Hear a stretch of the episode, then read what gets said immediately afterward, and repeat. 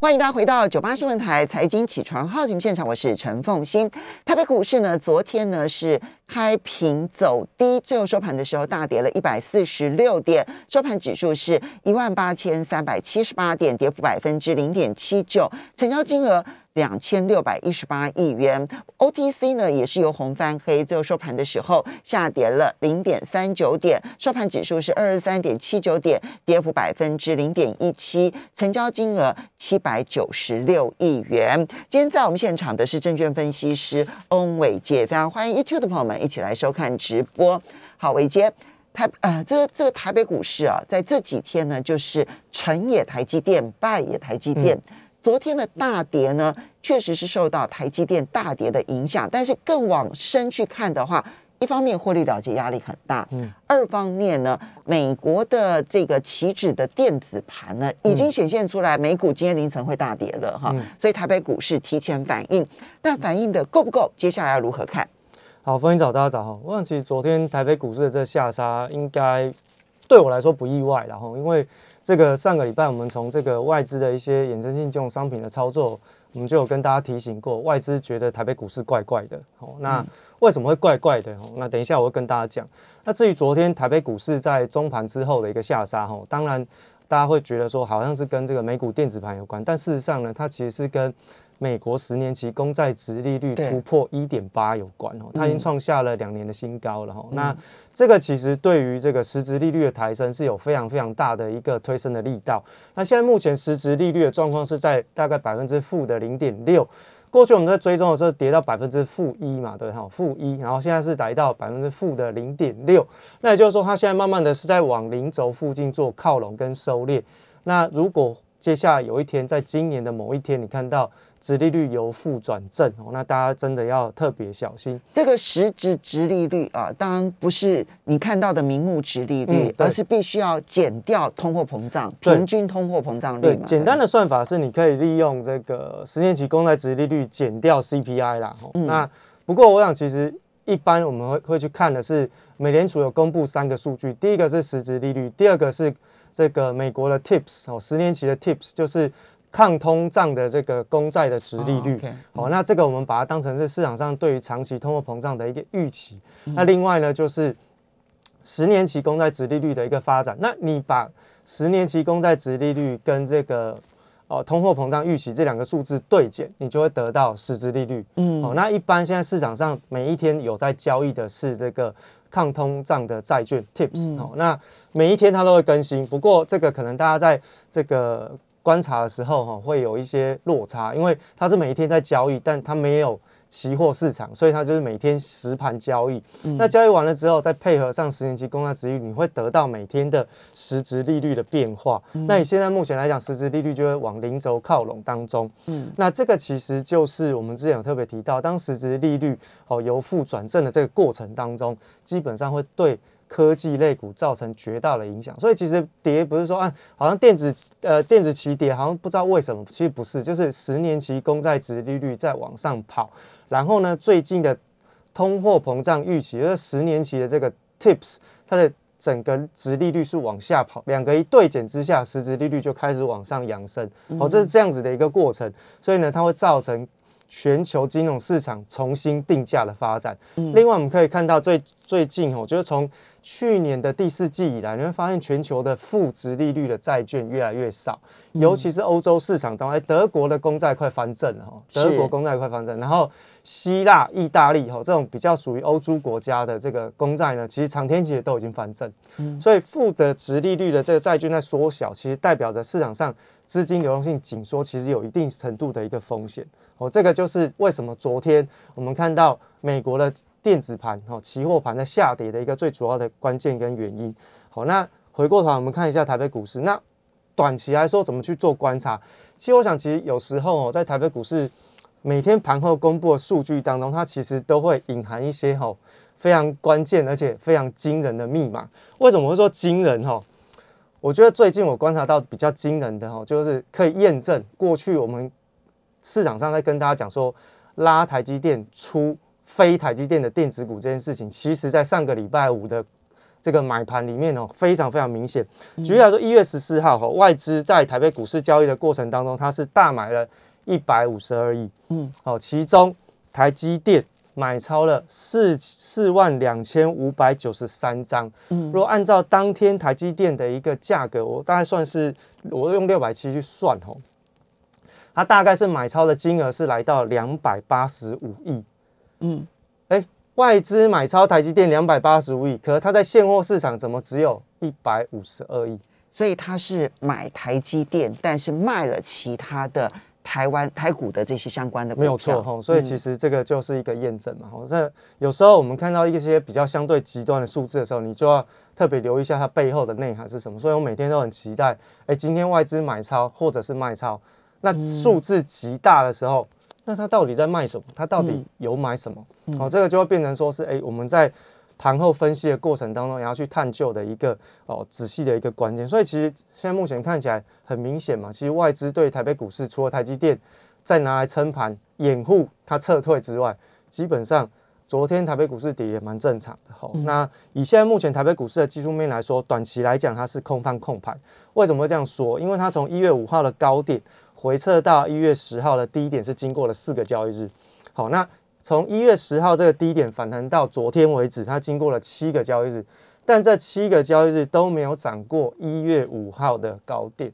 好，都没有涨过去，所以这个是斜率的改变，好，惯性的改变，所以我们就会初判说它其实是早就已经进入到空方控盘，好，所以过去为什么一直跟大家在数那个一二三四下跌，一二三四五上涨，原因是来自于它的跌的力道跟反弹的力道，它的强弱的一个对比，好，你越越长的天数去做反弹，那代表说它的多方的力道是比较偏弱。好，这个呢，就是在线形图当中，日线当中呢，你看到一月五号其实是最近这几个月的高点，嗯，啊，一八最高的时候一八六一九，对不对？哈，对。那一八六一九之后呢，随后就出现了一个一月六号的跳空缺口，对，然后接着又是一月七号的大跌。那一直到一月八呃一月十号出现了反弹，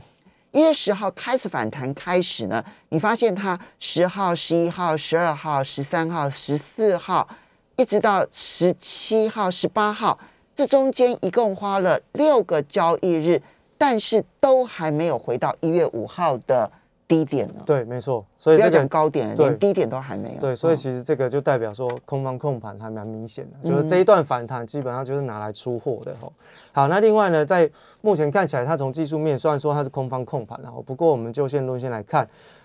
月线还是一个比较明确的支撑，因因为现在没有量哦，所以如果它能够撑在高档，然后量缩，其实反而也是一种筹码沉淀跟整理。嗯，所以其实这在技术面上是没有什么。太大的抵触，因为你的时间不同。极短线我们有特别跟大家讲，就三到五天叫极短线。那比较偏在中期一点，就一个月左右的一个行，一到三个月左右的行情。长期就一年以上哈。嗯。那现在目前来看，我们都用极短线三到五天的周期来做观察。那月线其实还是蛮明显有一个支撑的力道了。那毕竟就目前看起来，月线的扣底值它是在一万七千八。嗯，往上要扣底到一万八哦，那季线的位置也扣底在一万七千五百点，还蛮低的。除非它是直接贯破掉一万七千八百点哦，那月线直接下弯，那才有可能会造成整个台北股市的技术面的线型转弱。那跌破一万七千八，就跟我们之前讲过那两个高点的联系一万八的这个颈线就一样，就跌破之后，其实就是很明显的由强转弱的一个发展。所以现在目前台北股市看起来。还算可以，只是现在目前外资的一些净空单的一个状况都还在累积，不管在期货还是在选择权，哦，尤其是选择权，它的 buy put 就是买卖权的这种比较偏空避险型的一个部位都还在累积当中，所以其实当整个期货结算完重新转仓之后，一回来的那个数字就变得很重要，它是不是又净空单二点五万二点五万口以上，又或者是它在这一次。下跌的过程，中，它发现不太对，它直接净空单三万口也有可能。所以如果你看到这种数字两万口、两万五千口以上，基本上新开商对台北股市的后续发展来说，都会有蛮大的压力产生。好，技术上来看的话，人就是多多头多方结构，对不对？哈，那所以现在也并没有说要看淡它。呃，月线的部分，你觉得还是有支撑的？那月线距离现在还有一段距离，因为月线现在是一八二三六嘛，哈。那月线，然后更不要讲说下面的季线，你觉得支撑其实是很强，应该是有支撑的。啊，那但要小心注意，万一它很快的跌破一万八千点，那或甚至于跌破一万七千八百点，那月月线跟季线就很容易反转向下，变成空方压力。好，所以在这之前先不用担心，但是月线的支撑要注意，对不对？对，这是极短线。嗯，但是你刚刚提到了。今天台子期结算，啊，嗯，那今天结算完了之后，外资到底有没有在这个期货市场上面继续的布进空单？嗯，其实跟它的未来的动向很有关系。你刚刚提到说，如果净空单大于两万五千口，两万五千口，那就小心了。对，因为过去这两三个，从去年的第三季、第四季开始，基本上。外资在空单的净空单的一个布局上面，大概都是两万口以上的一个布局哦，所以到了这个去年的十一月、十二月哈，一开仓都是两万五千口，那到最近呢，就是两万五千口上下，基本上不管台北股市怎么大涨大跌哈，它基本上就是两万五千口是基本盘，然后呢，再加上其他的，比如说在选择权部分的一个空单的累积，所以这个是外资在操作上面可能要特别留意，不是说只有去看。现货买超就没事啊，因为他们会去做对冲避险。哦，就是当他买超现货的时候，你尤其要特别去观察他的空单有没有在累积，或者是他买超现货的同时，他是空单在减少，那就是看多。哦，这个就是在短波段当中要判断外资的方向，要搭配看的一个地方了。好的，嗯，那么我们要稍微休息一下了。好，那当然就在个个别公司的追踪的部分之前。那也要问伟杰，就是那到底能不能爆股过年呢？我们要稍微休息一下，等一下回来的时候呢，再来请教伟杰。那回到九八新闻台财经起床号节目现场，我是陈凤欣，在我们现场的是证券分析师翁伟杰，非常欢迎 YouTube 的朋友们一起来收看直播。好，刚伟杰呢，就是提醒大家，这里面转空或者是持续多方的转折点，哈，就你掌握住的话呢。就很多，就是你在每一个礼拜，你一个礼拜才听伟杰一次节目，嗯，那他也不是带盘的分析师，所以呢，你就自己要要能够看得了，能够了解他的运作模式，然后去做判断。嗯，好，那当然这里面你刚刚提到了，因为外资今天在这个台子期之后的动态还不明的情况之下，对，你会爆股过年吗？我绝对不会爆股过年的，绝对不会，嗯，因为今年的假期还蛮长，九天。好像九天，以现在目前这个十年期公债值利率的状况，我搞不好这个农历年这期间就冲破百分之二，哦，这还蛮可怕的。嗯，所以这个，所以你觉得嗯变数太多？对，尤其是这个爆股过年的过程，要要开始想到一件事情，就是我到底是科技股还是金融股？因为传产股基本上是比较保守看的，这还蛮正常。那所以其实科技股的部分，只要实质利率是往上冲，科技股压力绝对是非常非常大。那这就不会是我的首首选，它一定是落选。那金融股会不会是我的变成是我的比较重要的留意的方向？会，它会变成是一个留意方向。但是大家讲了好几个礼拜，对，但是大家要留意哈，就是说。金融股虽然说现在目前看起来升息好像是有利于金融股，但我们在节目当中一直提醒大家一定要看一件事情，就是长短天期的利差。在昨天的美国十年期公开值利率往上喷出之后，你会发现其实它短天期涨得更凶。两年期的公债值率涨破一哦，其实我觉得昨天市场压力最大的还不是十年期，其实是两年期。对，两年期升破一。市场其实比较恐慌，对，因为它跟短天期的资金有关，短天期就跟什么？跟股市有关，哦，所以其实短天期涨越凶，代表资金流动性紧缩的速度越快，好，所以其实对长短天期的利差来讲，看起来是以美国股市的状况来说是没有放大的一个现象。但我今天早上帮大家看了一下，在台湾的这个直利率的一些相关长短天期的利差，它大概都维持在我们上个礼拜讲的这个呃区间当中，它大概没有什么太大的一个变化，所以。国内的金融股很有可能在封关之前，应该都还会变成是台北股市撑盘的关键。所以金融股还有机会有一波，它会是撑盘，但它不见得会拉抬哦。哦，这个是要大家特别留意，因为金融股它其实在过去的上个礼拜拉抬当中，其实它已经创下二十四年的新高，它也完成任务，就是跟上电子股的涨幅了。好，那完成任务之后，接下来还有没有在空间？那就要去观察一下它的环境的变化。那我们来看一下金融股哦，其实在这个星光金的部分。那寿险股，我们特别提醒大家留意寿险股哈，那就讲从寿险股开始。那星光金就留意一下一月十三号的大量低点的支撑，富邦金是一月十一号，国泰金也是一月十三号，这三家公司是这个寿险金控哦。那开发金是刚刚入主中寿嘛，所以它是一月十一号的大量低点支撑。那市场上其实。呃，外资还蛮追捧的是开发金跟这个星光金，所以它筹码面相对比较好一点点。那另外国内金控的代表是在富呃兆丰金，嗯，兆丰金也是留意一下一月十三号的大量低点支撑，所以这个是金融股在短线当中啊要去留意的一些价格的关键。那这个关键只要一旦跌破，可能短期当中就要稍微考虑一下，你是不是要稍微落袋为安啊？就是尽量不要去做爆股股。哎，我们说。十年期公债殖利率往上涨，实质利率往上攀升，不是修正的，不是只有科技股，它是全市场的金融产业的定价都会重新来一次哦。嗯，只是非科技股跟科技股比较起来，它的回档幅度比较深。比举举例来说，金融股可能它可能跌个一个百分点，可科技股要跌三到五个百分点，它是相对跌比较少，不是它不会跌哦。这个大家要先搞清楚。我我先跟大家讲清楚，这样避免大家会有一些困扰。好，那。这个是金融股的部分，那台积电大家也会稍微关心。所以你刚刚提到，哎，我们再再提醒他，就你刚刚提到的一月十一号、一月十三号几档的这一个这个呃指标，他们的这个爆量的低点，对，不能跌破，不能跌破。如果跌破，那就是短期有震荡的讯号，对，或者是它可能价格回档修正，这都有可能哈。这手上有个股的要注意，对。好，那再来就是我们先再看一下台积电啊，台积电就是一月十四号大量低点要要有防守了哈。那形态现在目前已经是假突破了哈。那要破低点确认的话，那就是一月十四号的这个大量低点，只要一旦被跌破哈，大家就要特别小心，台积电有可能会去回测过去这半年的大量平台哦，大量平台就是在整数关卡哦，所以这个是大家要特别留意的地方。好，那这个长期的部分呢，我想跟大家分享还是在墨西哥概念股哈。你会